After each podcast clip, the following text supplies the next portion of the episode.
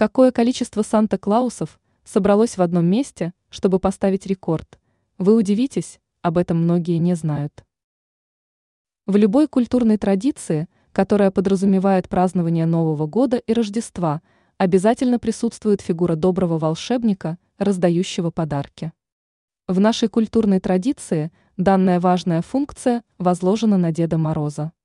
Если речь идет о западной праздничной культуре – то их добрым волшебником выступает Санта-Клаус. Это весьма популярная фигура, поэтому многие любят наряжаться волшебником или даже работают им. Сколько Санта-Клаусов потребовалось для того, чтобы установить мировой рекорд? В книге рекордов Гиннесса имеются и особые рекорды, которые связаны с праздниками. К примеру, есть весьма интересный факт. Так, для установления мирового рекорда в одном месте собралось более 14 тысяч человек, которые облачились в костюмы Санта-Клауса. Установлен рекорд еще в далеком 2008 году.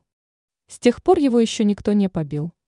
Интересный факт состоит в том, что рекорд должен был быть более масштабным, но около трех тысяч человек не пришли на его установление по причине погоды.